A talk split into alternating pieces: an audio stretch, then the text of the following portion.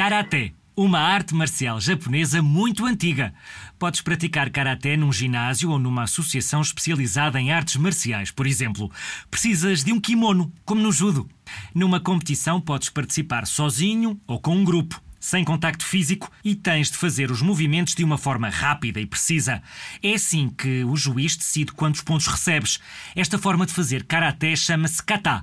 Se fores combater, nesse caso há contacto físico, claro, tens 3 minutos para vencer o teu adversário se fores rapaz e 2 minutos se fores rapariga. Neste caso, estás numa competição de kotume, Olha, isto de contar como se faz karaté é muito bom, mas eu se fosse a ti, ia mas era procurar uns vídeos sobre esta modalidade. Vais ver que vais gostar, mesmo que seja só para ficares a saber como são aqueles golpes. E já agora, também tens a página da Fundação Nacional de Karaté de Portugal, na internet. Mas também podes ouvir aqui o Tomás, que nos contou porque gosta de praticar esta arte marcial.